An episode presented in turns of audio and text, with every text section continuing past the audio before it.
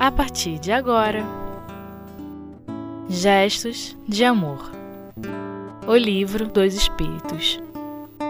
Adoração Exterior. Primeira parte. Com Altivo Panfiro. Precisa de manifestações exteriores à adoração? A gente tem que lembrar a época em que Kardec escreveu esse assunto, aonde era muito comum a adoração exterior devido à Igreja Católica.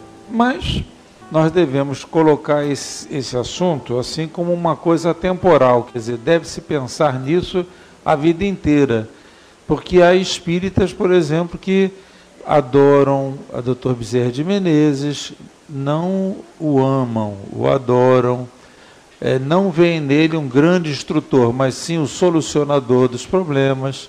Então a gente não está botando o santo, mas estamos assim imaginando atitudes dos, de santo para esses benfeitores espirituais. Então a gente tem que prestar muita atenção que esse assunto continua vivo para nós. A adoração verdadeira é a do coração.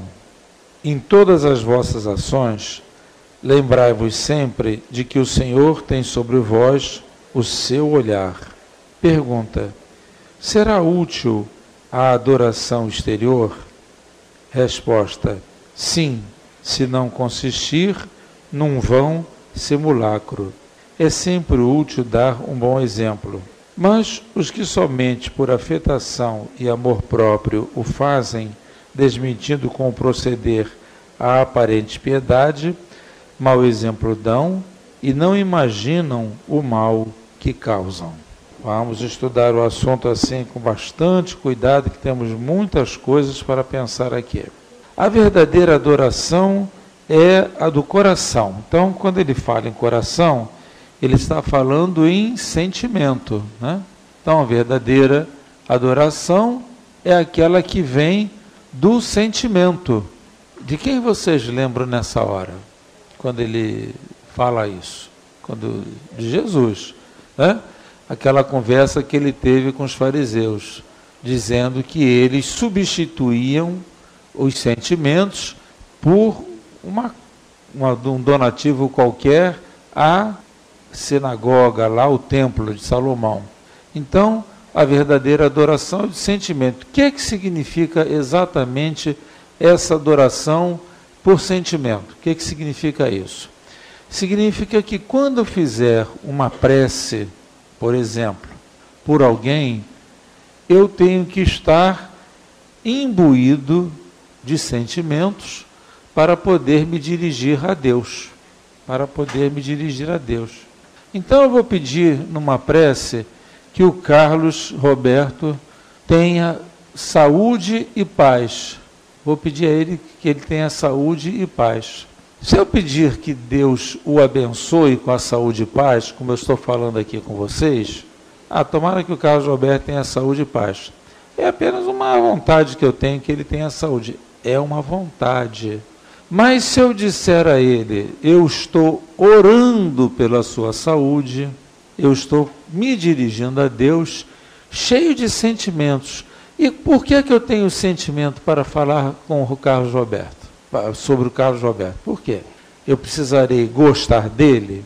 Eu precisarei achar que ele é necessário na sociedade?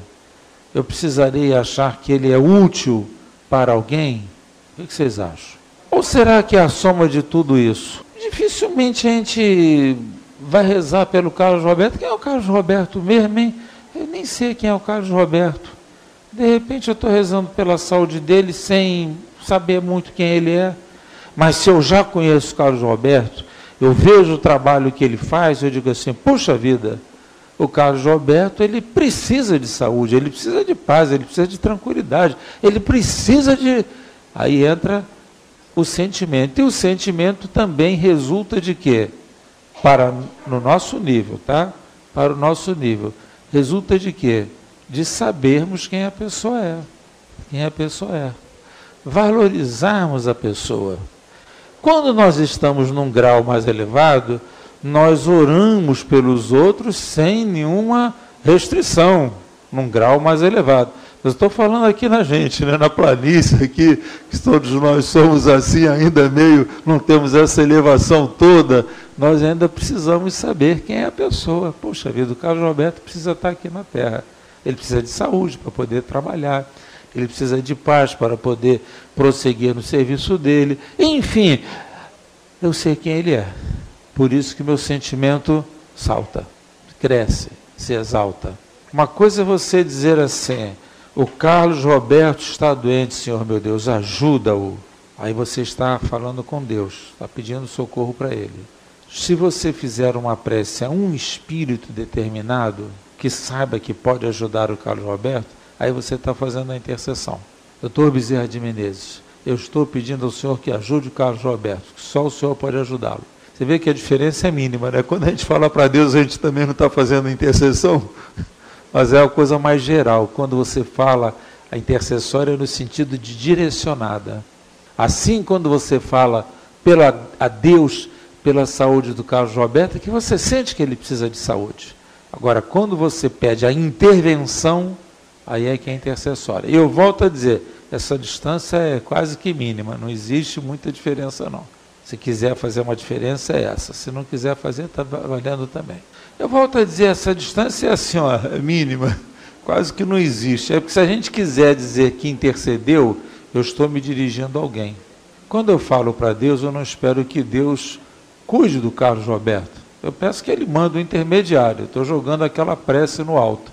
Agora, quando eu digo doutor Bezerra, por favor, o Carlos Roberto, doutor Bezerra, ou lá os os trabalhadores dele recolhem o pedido, vão ver quem é esse Carlos Roberto, por quem está sendo pedido alguma coisa. Então ele já vai saber lá quem é o Carlos Roberto. Entendeu? Nessa prece que a gente faz a Deus, que é geral, tem aquela oração refratária que André Luiz nos fala, né? Você se dirige para um e outro pega a coisa no meio do caminho e atende de qualquer modo. Por isso que eu volto a dizer, a distância é assim, olha, quase nenhuma. Na realidade é quase nenhuma. Muito bem. Então, quando a gente fala assim que nós estamos orando com o sentimento, nós estamos pedindo o quê? Estamos fazendo uma espécie de pedido a Deus. Mas o que é adoração? Adoração é o ato de nos dirigirmos a alguém sendo gratos a Ele. Aí é que nós vamos começar a estudar propriamente dito o que é adoração. Se eu me dirijo a Deus, eu sei que Deus é um ser superior. Se eu me dirijo dentro da nossa grei, se eu me dirijo ao doutor Bezerra de Menezes, eu sei que ele é superior a mim. Se eu me dirijo a um guia qualquer que seja de nosso conhecimento, um guia X, eu sei que ele pode mais do que eu. Então, em realidade, quando eu me, falo, eu me dirijo a eles, eu me dirijo com um sentimento. Eu me dirijo com um sentimento de louvor, de agradecimento, também de pedido de apoio. Né? Pedido de apoio, louvor, agradecimento, pedido de apoio. Muito bem. Então, se eu chego para um deles e digo assim: olha, vamos pensar naquela pergunta do, livro dos Espíritos: louvar, pedir, agradecer, que é assim que a gente reza, né? É louvar, pedir e agradecer. Então eu louvo a Deus, eu peço a Bezerra de Menezes e agradeço a qualquer um deles dois, como eu também posso pedir a qualquer um dos dois, ou a qualquer um dos três. Se eu quero agradecer a Deus, como é que eu vou agradecer a Deus? Que que, de, de onde surge a ideia do agradecer? De onde surgiu a ideia de agradecer a Deus? Surgiu justamente da ideia da gente dizer a Ele: olha, eu vou, sou muito grato a você e eu vou te dar alguma coisa em troca. Nós ainda aprendemos a fazer as coisas como dar em troca. Eu vou te dar alguma coisa em troca. Eu preciso dar alguma coisa em troca. Eu sinto necessidade de dar alguma coisa em troca. Então, quando eu agradeço, eu tento trazer alguma coisa em troca. Isso está dentro do nosso sentimento. Isso é da nossa natureza humana.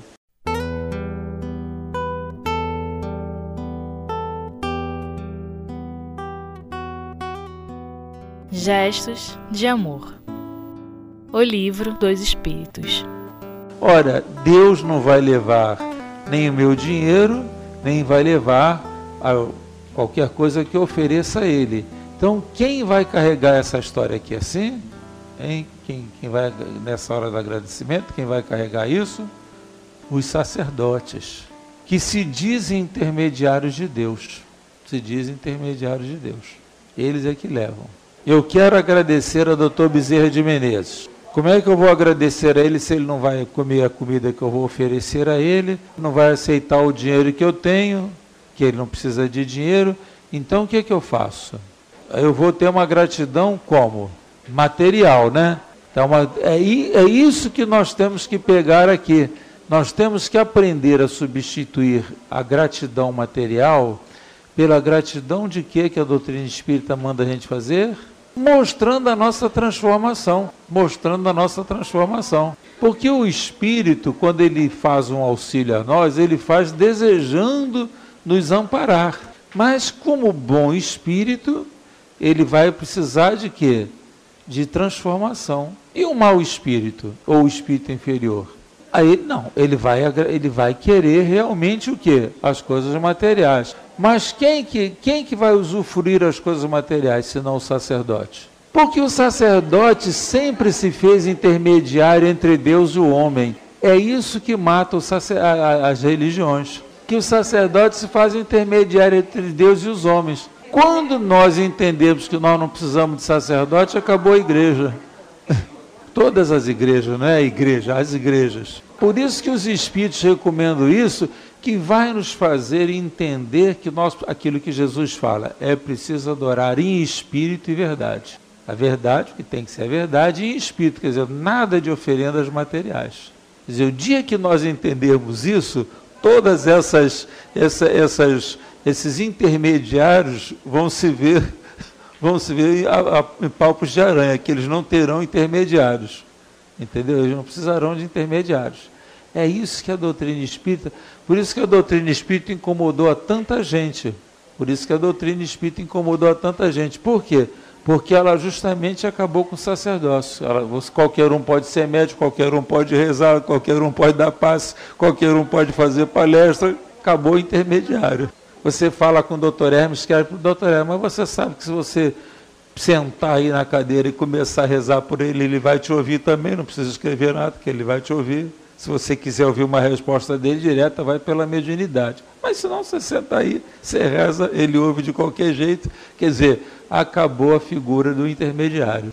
É isso que a igreja ficou danada, as, as igrejas ficaram danadas com a doutrina espírita por causa disso, porque essa figura aqui de intermediário desaparece. Entendeu? Então, quando eu louvo a Deus, eu louvo em espírito. Como é que é louvar a Deus em espírito? Como seria louvar a Deus em espírito? Seria pensar nele como ele é superior, pensar na evolução que ele tem e pensar naquilo que eu posso me aproximar dele. Então, como é que eu vou agradecer a Deus? A minha prece a Deus, já de espírita, ela é uma prece não materializada. Então, quando a pessoa faz que, que os espíritos disseram a Kardec? Será útil a adoração exterior? Sim, se não se constituir num vão simulacro. Então, aquele fulano que acha que agradece a Deus e só sabe agradecer a Deus oferecendo um bem material, Deus aceita aquela forma de orar só para ele. Mas quem que vai ganhar aquele negócio? O sacerdote ou os artemistas, aqueles que faziam as estátuas, que fazem cabeça de cera, aquilo tudo vai agradar.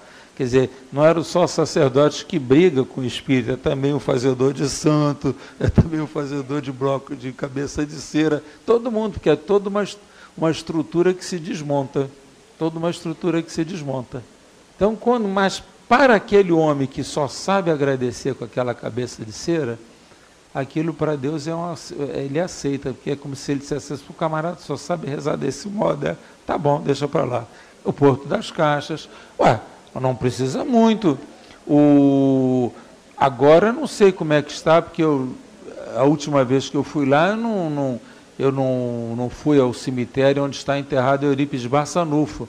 Mas a primeira vez que eu fui ao cemitério onde estava enterrado Eurípides Bassanufo, a região é católica, vê, de, vê em Eurípides um segundo santo. Então você ia, vou, vou falar no passado, tá? Não sei como é que está no presente. Você ia ao túmulo dele, tinha cabeça de cera, tinha retratinho, tinha bilhete das pessoas que botavam lá para ele. A, a, a, o, o coveiro dizia assim, ah, pode pegar o que o senhor quiser aí. A gente não pegava, que não ia levar aquilo, né? Mas ele, ele dizia assim, todo mês eu junto essa lixarada, termo dele, junto essa lixarada toda e jogo todo lá no, no, no monturo, sei lá onde é que eles jogam, jogava lá no qualquer, porque todo mês é um monte de retratos, um monte de pedidos, uma opção de coisas. Aí eu peguei um retratinho lá, um recadinho que estava lá dobradinho, no meio de uma das flores. Vou ver qual é esse recado. Me pedi licença Eurípides, eu vou tomar conta desse recado aqui, vou ler esse recado. Era uma coisa que vocês poderão sorrir, mas eu achei interessante na ocasião. Era um senhor que se dizia um bandista, eu tinha que pegar o recado certo, né? Que era uma pessoa que já tinha noção do que era espiritualidade, de comunicação espiritual, se dizia um bandista e agradecia a ele, Eurípides, pelo socorro curativo que dava nas sessões dele.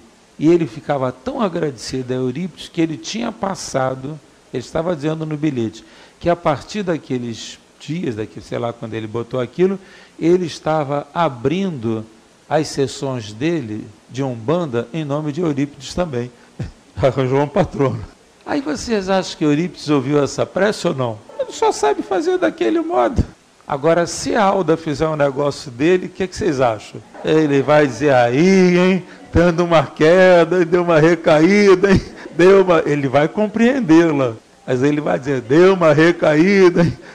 voltou o tempo antigo, porque pelos conhecimentos da Alda, isso já não é mais necessário. Agora, na figura de Deus, aí gente, hoje eu vou, vou apanhar dos sacerdotes aí. Na figura de Deus, a figura de Deus aceita essas preces. Mas o que é que aí vamos botar sacerdotes, todos os intermediários? O que é que eles fazem quando eles solicitam alguma coisa para fazer alguma forma de apoio? Eles solicitam o dinheiro, ou solicitam um recurso qualquer eles servem de intermediários. O que nós temos que tirar da nossa cabeça é justamente a questão do intermediário. Mas será que a gente não precisa de intermediário de vez em quando? Precisa, né? Às vezes você não sabe rezar para um espírito superior. Mas qual é a diferença então de nós precisarmos do intermediário e nós fazermos uso do intermediário? Quando nós sentimos que as nossas ações ou os nossos pensamentos não chegam a essas almas. Aí nós, aí nós rezamos. Eu tenho que ter um intermediário, eu tenho que pedir alguém. Por isso que a doutrina espírita aceita os apelos que são feitos por intermediários, ou seja, através dos médios para os seus guias. Mas qual é a diferença do médio espírita para o sacerdote. Qual é a diferença do médio espírita para o sacerdote? Qual deve ser a diferença?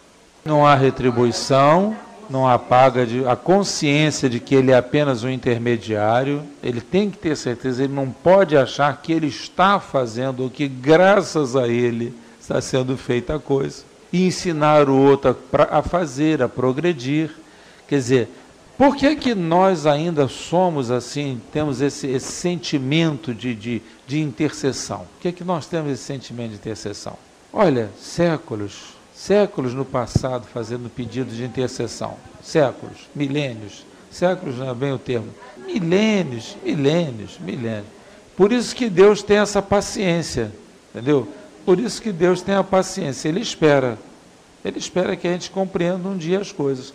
E Ele não ri nem acusa ninguém que faça alguma coisa. Ele apenas diz assim, não aprendeu. Quando eu brinquei aqui com a Aldaí, está tendo uma recaída, Deus iria dizer para ela, ainda não solidificou todo esse conceito. Não fixou o conceito. Ainda não tá, a coisa não está bem dentro dela. Tem que deixar passar mais um tempo para ela ficar daquela posição que ela já ora e está tudo bem para o lado dela.